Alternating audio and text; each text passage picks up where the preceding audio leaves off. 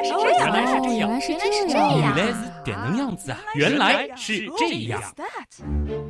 欢迎来到《原来是这样》，各位好，我是旭东。最近啊，这个宫斗题材呢，可以说是又又又又又火了。不来蹭个热点，肯定有点说不过去啊。常说人类是社会动物，而宫廷这种集合了一皇一后、三宫六院，外加无数宫女、太监、侍卫，等级森严、分工明确的封闭环境，哎，的确很容易让人联想到蚁穴和蜂巢。不过，相比于咱们人类，从生物学的角度来说，它们才是真社会性动物。这个真真在哪儿呢？真社会性动物的一个典型特点呢，就是有 cast 的划分。在印度社会当中呢，这个词儿表示种姓，而至于真社会性动物呢，则意味着品级。不同品级不但意味着不同的社会分工，而且只有特定的品级才拥有繁殖的权利，甚至才具备可以繁殖的生理结构。此外呢，由于这类动物的社会分工被高度专业化，所以个体根本无法独自长时间的生存。这样想来，即使是古代的中国宫廷，较之真社会性动物的这种极致分工，也不过是一种拙劣的模仿罢了。英语当中呢，还有个词儿叫做 superorganism，超个体、超有机体，指的呢是一个由许多有机体组成的有机体系。这通常呢就意味着一个真社会性动物的社会单位。昆虫中的蚂蚁、蜜蜂、白蚁。那都是真社会性的著名代表，这些超级个体所表现出的战斗力，往往令体型超过他们千百倍的对手所胆寒。我们曾经也说过，在哺乳动物当中，竟然也有两种这样真社会性的存在，而其中最著名的莫过于裸鼹鼠了。这种分布于东非，具体位于索马里、埃塞俄比亚和肯尼亚这三个国家内的有趣物种，除了具有类似于蚂蚁的社会结构与社会分工外，作为一种与咱们同源的哺乳动物，它们身上的一些甚至可以用神奇来描述的特点，更是引起了科学家们的浓厚兴趣。所以，接下来就让我们跟随今天的主角去深入裸鼹鼠的地下宫殿，探访一下这个有趣的物种吧。既然是宫斗，那肯定得有女主，对吧？所以这次的主角。到底是谁呢？大家好，我是姜文。几个月不见，大家有没有想我呢？我不知道，听到“大家好，我是姜文”这句话，朋友们的内心是惊吓呢，还是惊喜呢？还是有些人热泪盈眶了啊？我相信肯定有啊，肯定觉得是听错了，是不是听了几个月前的节目呀？哎呀，总之姜文真的是好久不见啊，变化其实真的很大啊。当然，这些寒暄的部分，我们还是留到节目结束之后啊，具体和大家再聊。对对对对对。其实今天我为什么出现呢？就是因为最近哎呀追剧追的水深火热，然后旭东这正好又昨天吃饭的时候遇到说，哎，我们最近以宫斗为题材，我写了一个稿子，他说你有没有兴趣来？我说宫斗当然来啊，别的就算了，对吧？而且姜文第一次加入原样的时候，也是宫斗，说的就是以后传啊，这次说回到蜀后了。嗯，那当然，你们也知道啊，今天宫斗大戏女主角肯定不是我，对吧？而是自然呢，是一只雌性裸鼹鼠啊，总不能叫它文文啊。咱们呢蹭个热点，姑且叫它如意吧。好吧，感觉一大波周公子的粉丝拿着凶器跑不来了。按照咱们人类的审美啊，这位女主呢，长得啊倒真的不怎么如意啊。我们想象一下。正如这个物种的名字所描述的那样，浑身上下呢光溜溜的啊，粉嫩嫩的啊，不过呢还皱巴巴的啊，这个呢有点像刚出生的婴儿那般娇嫩啊。当然，你也可以说她的肌肤和个老太太似的。我跟你讲，你这样说，周公子的粉丝现在骑摩托来了。咱们只是蹭热点啊。不过呢，我要说啊，别看他们的皮肤皱巴巴的，但其实有一种超乎寻常的功能。什么呢？那就是没有痛觉。确切的来说，裸鼹鼠特殊的演化选择，使得疼痛信号根本没有办法传递，让他们对于疼痛毫无感觉。这点倒是有好处，因为作为宫斗的女主，那如意就不怕被针扎了。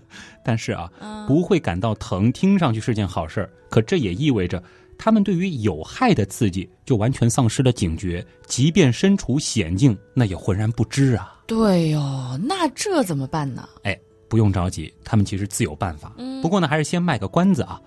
裸鼹鼠如意的身材呢，倒是十分的修长啊，像根腊肠，嗯，长度呢也很像。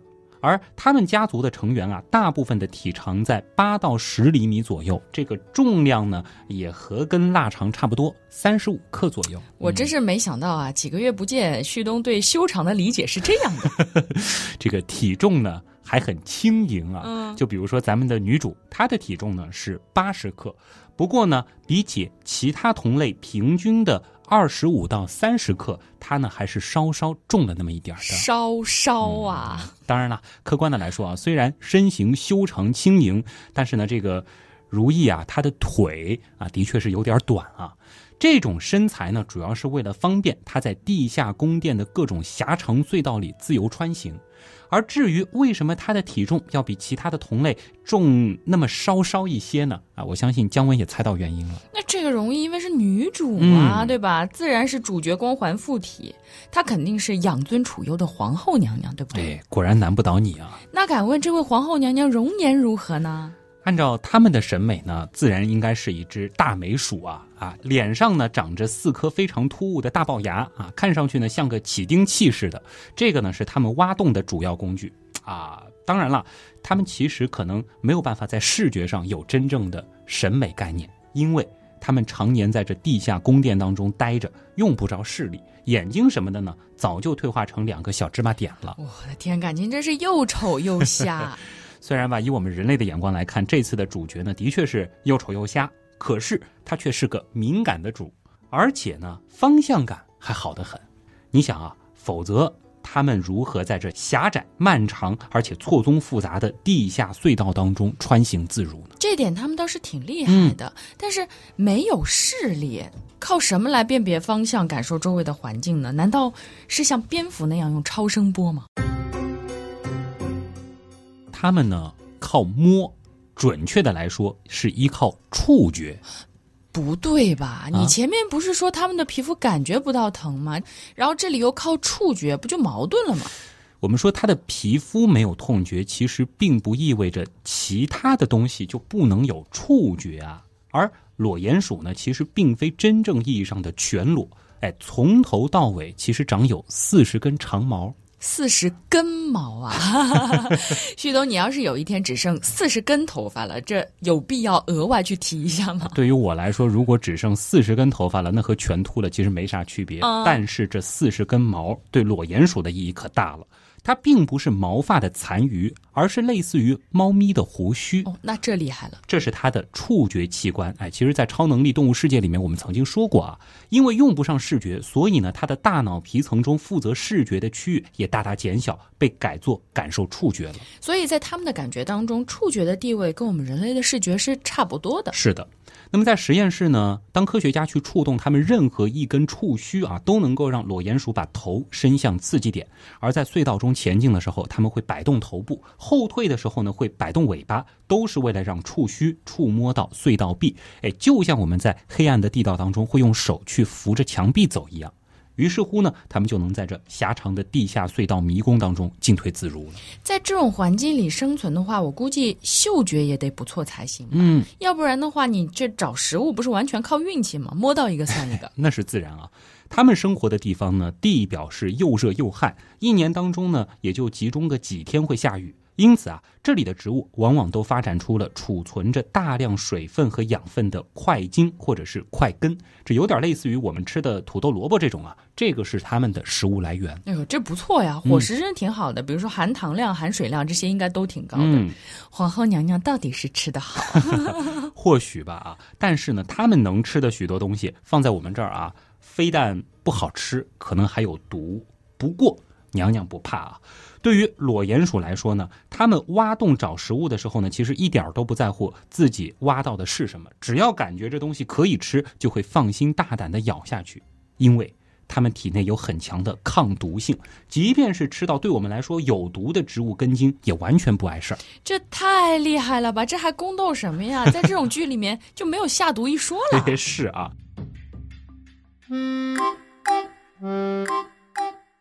继续说他们的食物吧。由于体积和表面积的比例关系啊，这个块茎越大呢，就越不容易失水干燥。因此啊，干旱地区的植物倾向于制造少量但是大型的块茎，而不是那种众多的小块茎。所以呢，越是干旱的地方，块茎呢往往也会越大。但是这质上去了，量也就下来了。嗯，这意思是说，他们生活的地方没有那么容易遇上这种块茎。对，不是说瞎摸摸、瞎打打洞就碰上一个食物了啊。嗯，在这种年平均降雨量只有两百到四百毫米的地方，块茎虽然往往很大，但是数量也的确稀少。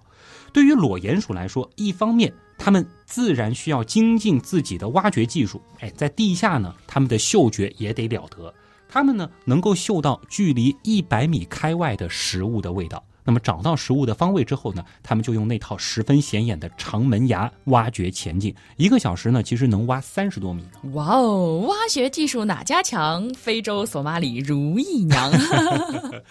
而另一方面，哎，毕竟许多时候啊，这个食物的距离啊，那会离得更远。嗯，这往往呢就需要哎，先随便找个什么方向乱挖一通再说，能嗅到了再明确这个目标。这样想来的话，在地下乱挖地道，刚好碰上快金的几率还是比较低的。是的，而且呢，挖的时间它还很讲究，嗯，只有在下雨的那几天，土壤比较潮湿的时候，才适宜挖地道。更不用说挖地道还要耗费大量的能量，这个可是他们静止时的三到五倍啊！有的说法说还要更多，很可能。挖了几天地道，这个精疲力竭了呢，那还一无所获呢。好可怜啊！忽然有点替咱们如意担心了，这生活一点也不如意啊！哎，既然是女主，这该有的主角光环还是要的嘛。而且挖掘这种粗活累活，可不需要咱们的如意亲自动嘴嘛。哦，对，差点忘了，按照设定，这可是一只尊贵无比的鼠后啊。所以呢，群居就是裸鼹鼠适应这种极端环境的策略了呗。没错，这里呢就需要解释一下为什么裸鼹鼠会选择这种群居的生活了啊。在分类上呢，裸鼹鼠是属于啮齿目之下的眼形鼠类。论起亲缘关系，它们跟我们熟悉的大鼠和小鼠这些常见的家鼠还是离得比较远的。对，而虽然都叫鼹鼠啊，但其实我们所指的真正的那种鼹鼠，它属于的是食虫目啊，亲缘关系和它们差的更大。眼形鼠呢，其实是一个挺大的物种概念。这个呢，其实是包括了所有掘土或营地下生活的鼠类啮齿动物。在欧亚大陆和非洲都有分布，不过这其中呢，却只有裸鼹鼠和达马拉蓝鼹鼠采取了这种非常独特的真社会性生活。当然了，整个哺乳动物世界也就仅这唯二的两家了。看来也只有极端的环境能把他们逼成这种极端的社会形态。嗯，姜文这个“逼”字其实用的很妙啊，说到底呢，还是环境给逼的。在如此严酷的条件下，独居的眼形鼠存活的机会有多渺茫，可想而知啊！要想提高生存机会呢，那就必须组织起来，分头去找食物。有谁碰巧找到了呢，就一块分享。独居的眼形鼠只生活在比较湿润的地区，而干旱地区的眼形鼠呢，都是社会性的，这也并非是偶然。有个道理是共用的哈，鼠多力量大，对吧？更多的成员出去找吃的，那找到食物的机会也就越大了。话听上去呢是没错，可是好像又有个矛盾。那你说啊，如果成员的数量多了，是不是吃饭的嘴也多了？哎，那找到的食物不就不够分了吗？虽然他们阶级非常的严明啊，不过呢，食物分配这方面倒是做的挺公平的。但是啊。如果食物不算充足的话，也总是会有不够分的时候。于是乎，既要增加个体数量，又不增加对食物的总需求量，那就要把每一个成员的饭量给控制下来。哎呦，苦涩！哎，也就是说，还有一个好办法，让他们自己的身体变得更小嘛。同与裸鼹鼠亲缘关系比较近的这些其他物种相比啊，裸鼹鼠的。平均体重是三十克。前面说过，这个个头呢，其实算得上是非常小巧的。因此呢，只要发现一个和自身体型相近大小的块茎，其实就够全窝吃上一周了。哇，那这样算的话，如果说碰巧挖到一个几公斤，甚至是十几公斤的大萝卜啊，那这公里上下一年的口粮就都解决了呀。哎，你别说啊，考虑到一窝裸鼹鼠的数量呢，差不多在七八十只到三百只左右不等，还真的就有这种可能啊，挖一个吃全年。嗯，当然了，除了控制自己的身材。裸鼹鼠在节俭度日方面也算是做到了一种极致。哺乳动物呢，一般都是恒温的，而它们啊，竟然选择放弃了保持恒定体温，做一只省事的变温动物。嗯，所以你的意思是说，它们的体温是更类似于蛇、乌龟这样的爬行动物，是所谓冷血的吗？哎，千万别小瞧这一点啊！这在哺乳动物当中可是极为特殊的。咱们不比远的，即使是同样在地下生活的其他十几种非洲眼形鼠，那都是恒温的。甚至我们前面说过，与裸鼹鼠的习性最为接近的达马拉兰鼹鼠，它也是恒温的。这样说起来还真挺奇怪的哦。对，恒温呢，自然有恒温的好处，否则咱们的祖先也没有必要演化出这种特点。比如说，这使得我们可以在夜间或者是在比较恶劣的缺乏光照的环境下都能够出来活动，这就有更多的时间用于觅食或者是找对象了。好在，裸鼹鼠呢，它生活在地下，和天气多变的地面相比呢，地下呢还算得上是冬暖夏凉，温度变化不大，保持恒定的体温呢，看上去就不那么重要。那也不对呀，你前面也说了，它的一些近亲们不也都是恒温的吗？这里呢，其实有个散热率的概念啊，就是由于体积小的动物表面积相对比较大，这使得小动物的身体呢比大动物更容易丧失热量，要保持恒定的体温呢也就更加困难。裸鼹鼠的体积大约是达马拉兰鼹鼠的百分之二，但是身体表面积却大约是达马拉兰鼹鼠的百分之十，这样一来呢，散热速度就是后者的两倍了。裸鼹鼠如果想要像达马拉兰鼹鼠那样维持恒定的体温，那就必须以两倍的速度加速产生体热的代谢过程，以增加体热的生产，弥补体热的散失。这就意味着需要更大量的摄入食物和氧气，对吗？是的，这时候食物短缺的矛盾又出现了，对吧？毕竟。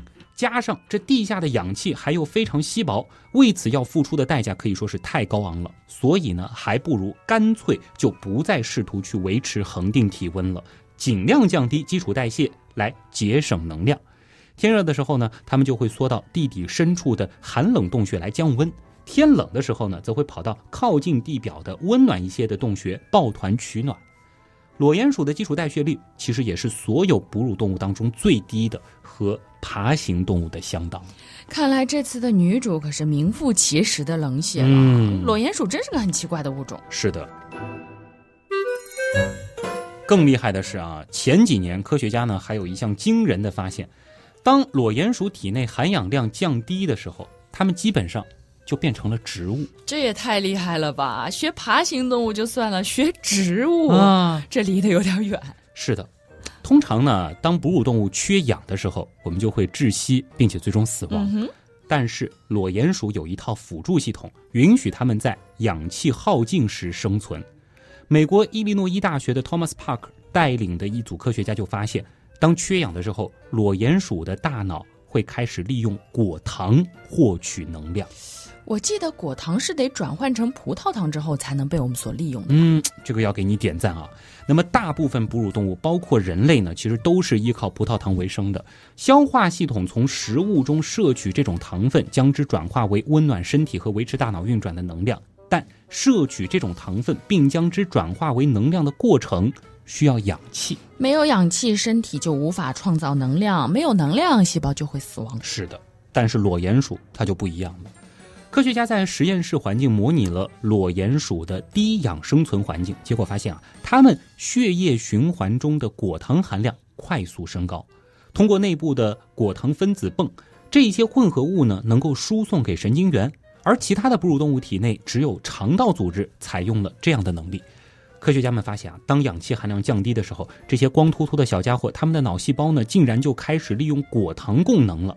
而果糖的代谢则无需消耗氧气，利用果糖代谢恰恰也是植物的独到之处。通过切换到植物使用的果糖，裸鼹鼠呢，它可以继续生存数小时，直到它们遇上新的养源。它们真的好厉害呀！我觉得换做是我们的话，一分多钟吧，差不多就完蛋了。对，所以说看来裸鼹鼠的宫斗剧也没有闷死这一说。是啊。咱们再说点有意义的。其实研究人员也希望啊，这一发现能够帮助我们去找到新的方法来处理诸如心脏病发作之类的大脑缺氧的紧急情况。嗯，很期待如意接下来的宫斗之术了。脑洞太大，休息一下。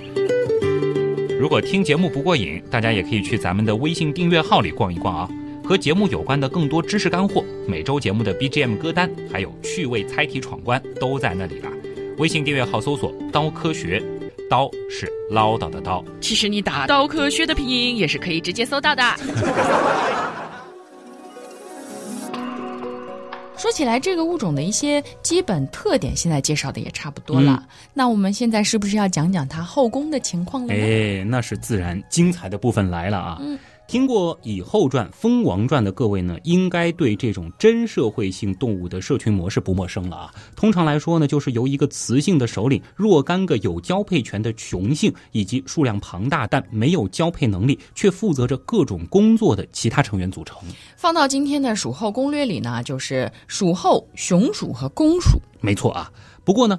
和蚁群或是蜂群中的雄性皆由未受精卵发育而成，具有单倍染色体；而公蚁或工蜂皆为不具备生育能力的雌性，那都是公女不同。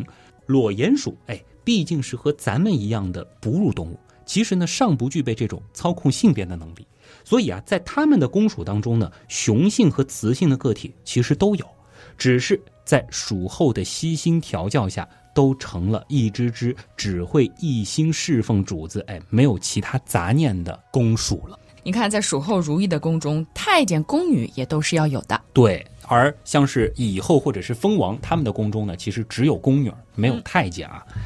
作为公鼠呢，他们专门负责采集食物、挖掘隧道、扩建洞穴。当天气寒冷的时候呢，他们会一个挨着一个相互抱团，把肥肥胖胖的皇后给围在正中，以众星捧月的姿态呢，成为皇后贴心的暖宝宝。那雄鼠呢？他们都是鼠后清风的贵妃吗？没错啊，有那么几只专门用于交配繁殖的雄鼠，这可都是蜀后娘娘精心挑选出来的后宫佳丽啊。一般来说呢，他们会比其他的雄鼠。更敏捷、更强壮，拥有更好的基因，所以呢，和王后交配就能够生出更优秀的下一代。而作为优待呢，在这宫里啊，他们只需要精心侍奉好蜀后娘娘，讨她开心即可，不需要干其他的事儿了。按照前两节宫斗系列的调性，我猜到了，估计在这些佳丽里呢，得有一只叫红丽，还得有一只叫云彻，对吧？你如果是想叫再有一只叫李煜也行啊。哎，等等等等，我忽然意识到了一件事情。嗯，《以后传》和《蜂王传》的有一个情节我记忆犹新啊，就是说那些个宫女儿，也就是宫蚁、宫蜂，对吧？基本上都是以后蜂王自己的亲生骨肉。对，所以说该不会这个鼠后也是一个路数吧？嗯。嗯，不仅仅公鼠们是，这些伺候鼠后的雄鼠们也极有可能是。嚯，这电视剧别说上星了，连网剧估计都没法播了。这哪是电视剧啊，这就是大自然啊！所以我们还是那句话，平常心，平常心啊。感觉有追剧的粉丝已经在楼下等着你了啊！哎呦，这挺危险的啊。说起来啊，别看。如意是蜀后，哎，在这地下深宫中看似很威风，而且呢，饭来张口，衣来伸手，但是他的任务也十分的艰巨。这个我懂，嗯，肯定是跟宫斗剧一个套路，能生 是吧？母凭子贵嘛。哎，但是对于他来说，那得很能生。蜀后一胎呢，大约能产下十只左右的后代，而理想的情况下，产后静养大约八十一天，他又可以进行下一次生育了。这也难怪你前面说一个裸鼹鼠鼠群规模大的能有三百只之多了。对，嗯，既然这期节目你是取了宫斗的巧，嗯，对吧？那这个斗的元素总该有吧？你说鼠后是怎么把公鼠们都治理的服服帖帖、心无杂念的呢？我们大家也来学一学。这还真没法学，你等会儿就知道了。如何把手下宫女太监治理的服服帖帖？这其实不仅仅是蜀后如意每天都得面临的一个大问题，更是长期困扰科学家的一个问题。这哺乳动物版的真社会性究竟是靠什么维系的呢？最近呢有了答案，这个答案或许有些重口味，那就是喂屎。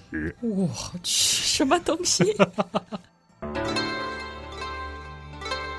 前面提到啊，这些公鼠呢都是没有繁殖权的。嗯，事实上呢，在鼠后的悉心调教下，它们连这个贼心也都不会有，因为它们甚至都没有性成熟，这样呢就能够确保鼠后在生娃这件事上拥有绝对的垄断地位。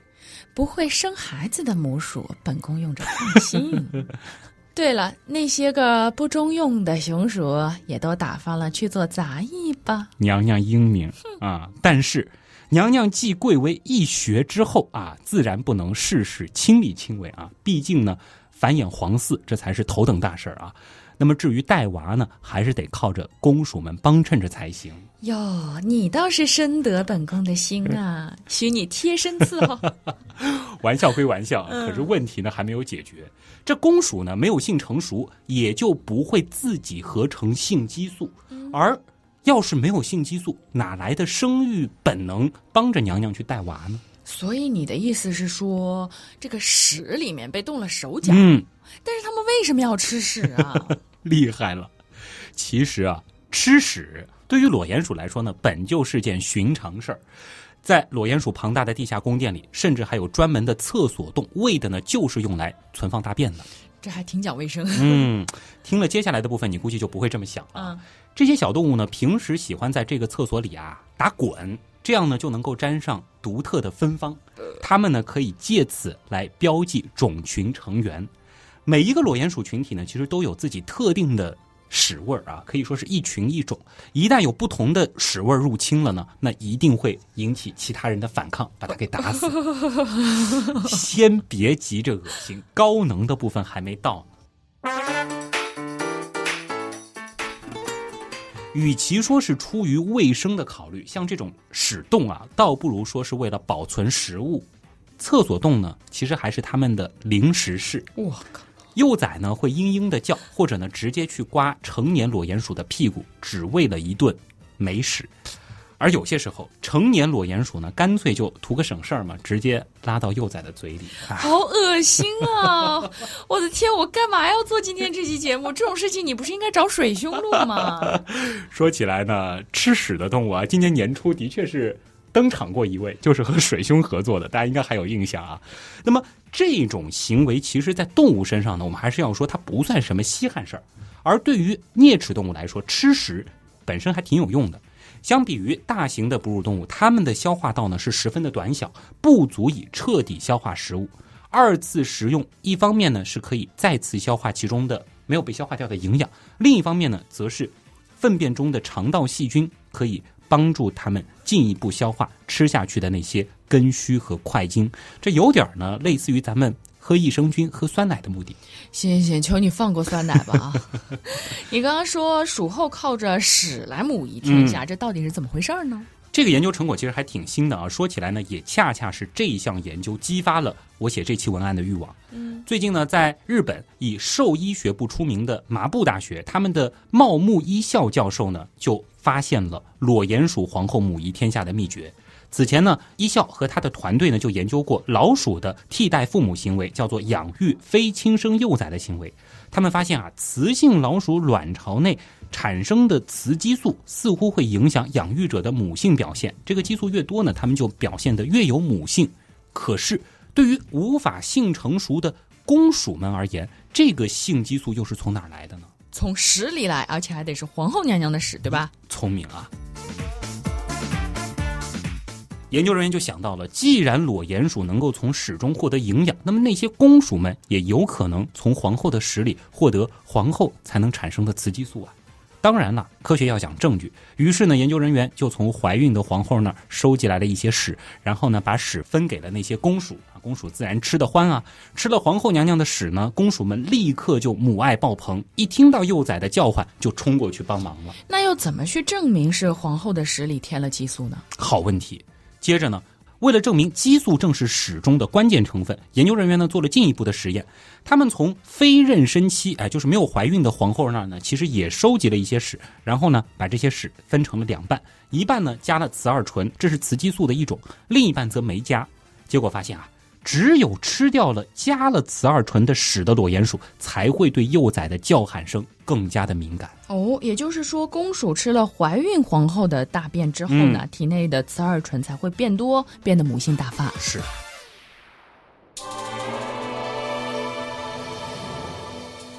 凭借着自己的屎，皇后娘娘轻轻松松的就把公鼠们给洗脑了。接下来，统御六宫，母仪天下，那也就是顺理成章的事儿了。当然了，有一点需要说明啊，这项实验呢，我看下来似乎是仅针对雌性公鼠，而对于雄性公鼠到底是如何被洗脑的呢，还有待进一步研究。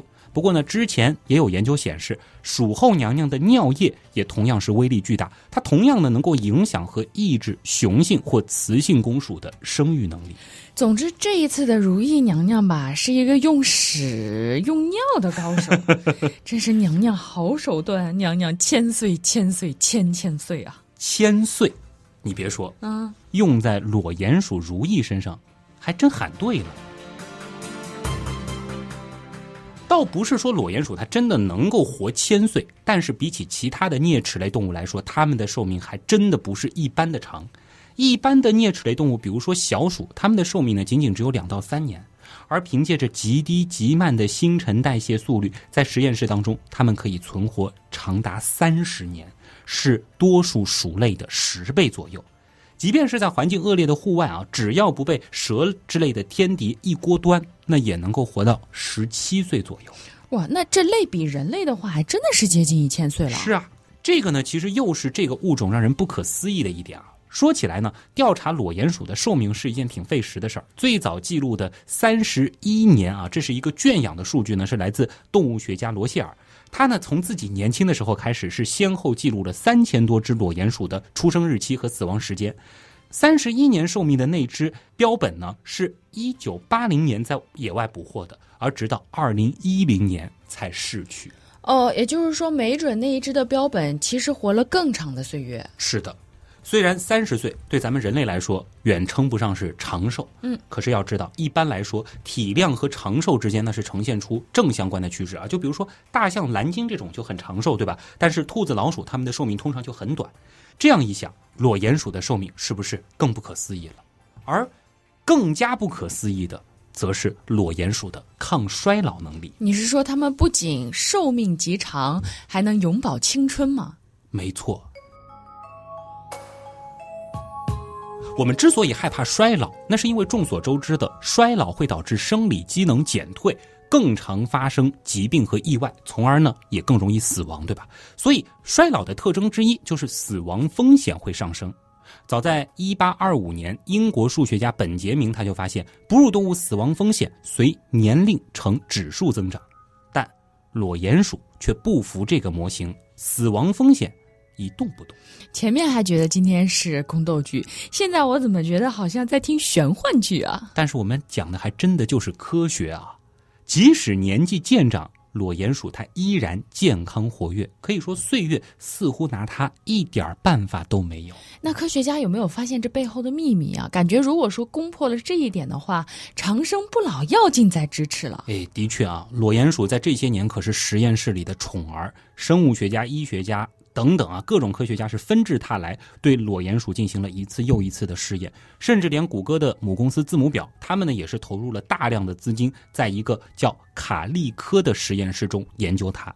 而之前呢，莫斯科国立大学的斯库拉乔夫院士，他的初步研究就显示，裸鼹鼠延年益寿的秘密呢，或许在于其多项生理机能可能保持着幼态延续，使之能够长期拥有。孩童之身，所以别看裸鼹鼠光秃秃、皱巴巴的，看着老，其实恰恰相反。嗯，真的可以理解为是婴儿般的那种娇嫩和皱巴巴啊。研究结果显示啊，裸鼹鼠呢拥有四十三个其他鼠类所没有的幼态延续特性，例如裸鼹鼠的神经细胞能够终生像其新生幼体那样积极的建立传递信息的新联络通道。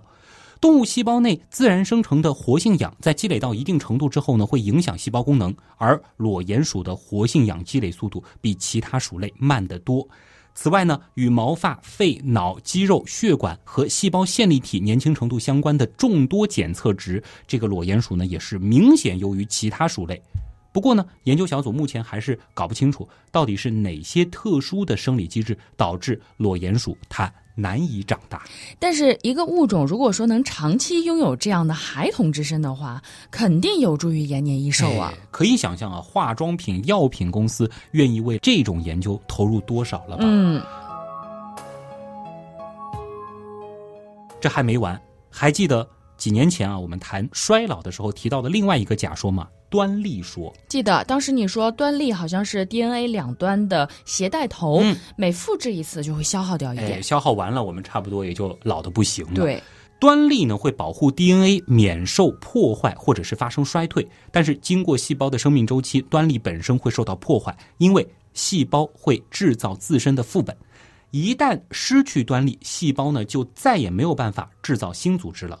这个高度科学的分子过程呢，就是我们俗称的衰老过程。而华盛顿大学的生物系教授斯坦布劳德他就认为，裸鼹鼠似乎能够保护它们的端粒，它们能够拥有。更多的细胞周期，他们怎么那么厉害呢？啊！但是为什么同样小巧，而且都是啮齿目的小鼠就没有演化出长寿的特点呢？活得久总不是什么坏事吧？嗯，这个思考呢，其实也很有意思啊。布劳德教授就这样想了，这可能呢是演化的结果。比如说啊，小鼠它总是面临危险。因此呢，他们在生物学上的优先事物就是快而多的进行繁殖，这就没有给自然选择留下很多的余地来选取那些能够帮助他们活得更长的特征了。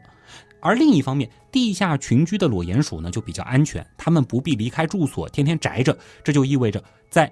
有关长寿的特征和有利于快速繁殖的特征当中呢，自然可能是选择了前者。好吧，反正用演化逻辑来解释，似乎总能说得通。记得刚才你说娘娘千岁啊，嗯，这倒让我想起来，对于我们的主角蜀后如意来说，长寿这件事儿啊，还真的就和他的权力相伴。你的意思是说，蜀后的寿命会更长？确切的说，有生殖能力的裸鼹鼠，比如鼠后，又比如它的男宠们，照理来说，繁殖会造成额外的能量消耗，对吧？嗯，鼠后在生育的基础上还要进行哺乳，哎，这本身是件折寿的事儿。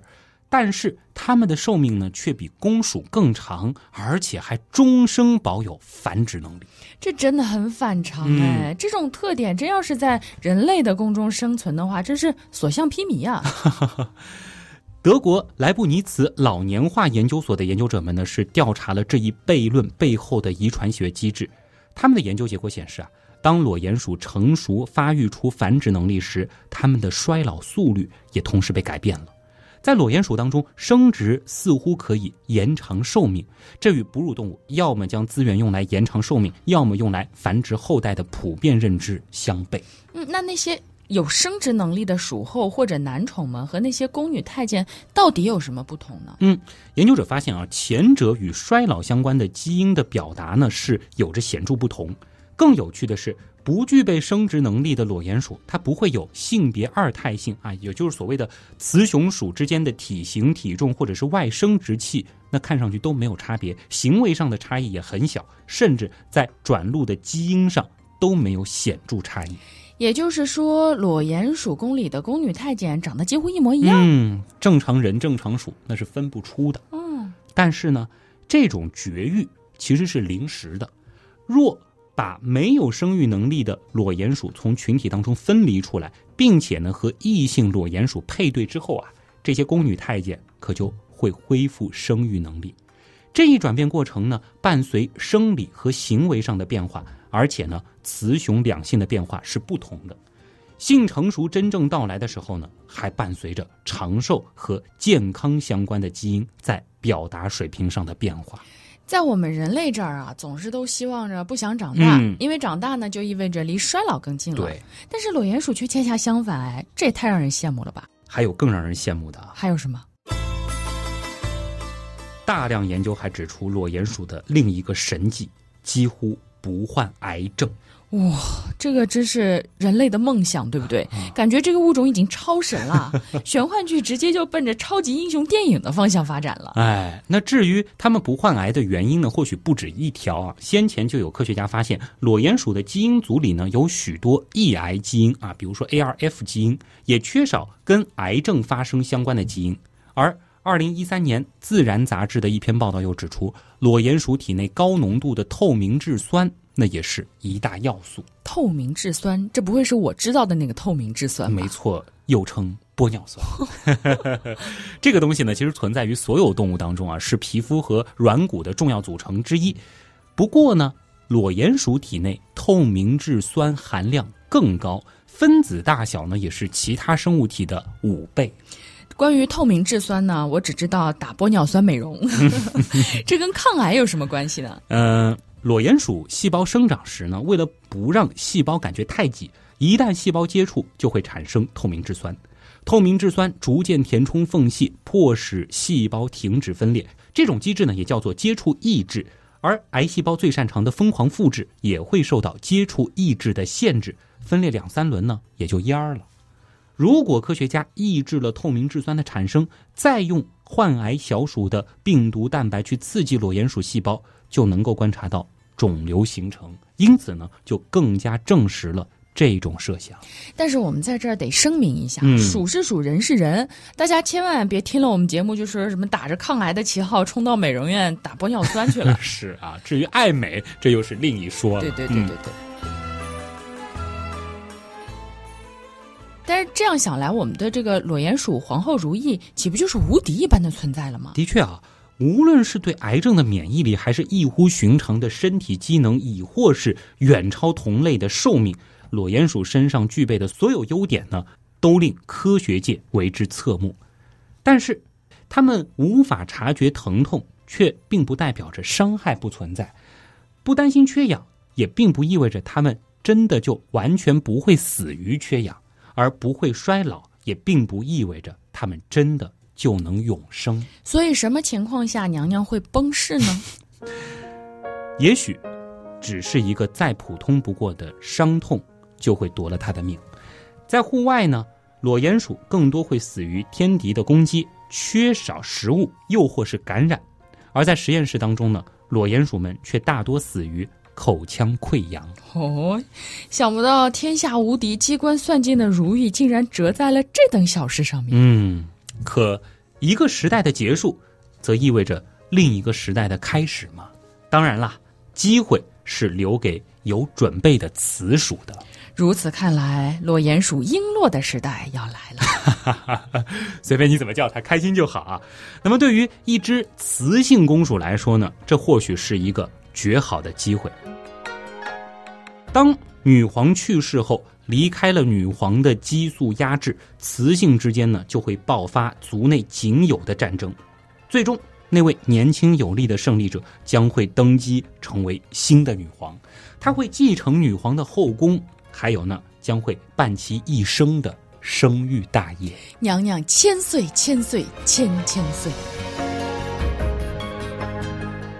当然了，这只是在蜀后如意的后宫。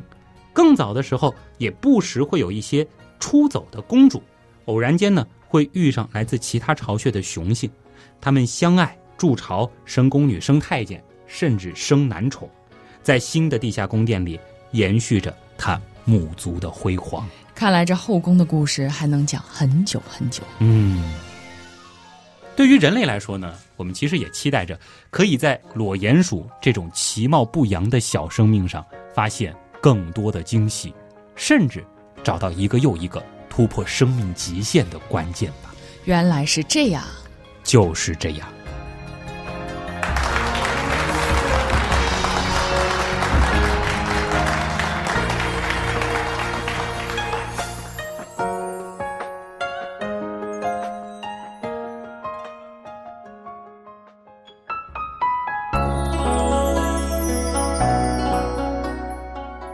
呀，和姜文录节目告别了连续十期的单人版之后啊，真的感觉挺开心的。什么感觉？就是爽呗，尤其是这种题材，对吧？这个酣畅淋漓啊，录下来也特别特别的顺。呃，很多朋友其实都在好奇姜文去哪儿了。嗯，姜文他真的很肥呢。对，另一方面呢，其实我之前也在节目里面说过啊，姜文前一段时间家里的事情非常非常的多啊，可能这一次的回归也并不意味着之后姜文会稳定的回归，但是凡是有这种题材，我肯定还会继续找姜文。嗯，时不时的突然出现一下，给大家一个惊喜。总之，期待姜文常回原样啊！也祝姜文这个 有一些事情 找一些。祝我新年快乐！也祝姜文这个继续坚持你的这个减肥大业啊！对，呃，那么这里呢，其实也和大家做一个预告啊，下周的原来是这样呢，会暂停更新一周啊。为啥呢？我也得陪陪家人了啊！说起来，很多年没有和家人一块旅行了。那么这个国庆假呢，其实我也想，呃，大家都放个假吧。所以。帮大家总结一下啊，那个旭东要出去玩了，所以我们跳票一次，对，就是跳个票啊。大家也可以在微博上关注一下我的这个行程啊。当然，其实啊，也就是大家可能去了很多次的日本，所以回来基本上也不会再做这个什么日本游记了啊。那么，另外呢，就是我们的老规矩，欢迎大家到我们的微信订阅号啊“刀科学”去逛一逛，在那儿呢还有我们的周边店，店里呢有超美星球盘，同样。希望大家可以光顾一下，了解一下。想要和我们有更多的互动呢，也可以在百度贴吧找“旭东刀科学”，以及在 QQ 群搜索。原样刀友会南斗，哎呦，这一下宫里娘娘的感觉又来了，是啊，对啊。那么今天的原来是这样的，真的差不多就是这样了啊。姜文的回归应该是给大家一个很大的惊喜了，算是国庆节前的一个小礼物啊。最后呢，也感谢所有通过打赏、撰稿、参与志愿组、订阅付费精品、购买官方周边等各种形式帮助和支持过我们的朋友。原来是这样的发展，真的离不开大家。我是旭东，我是姜文，咱们下期再见啦，拜拜。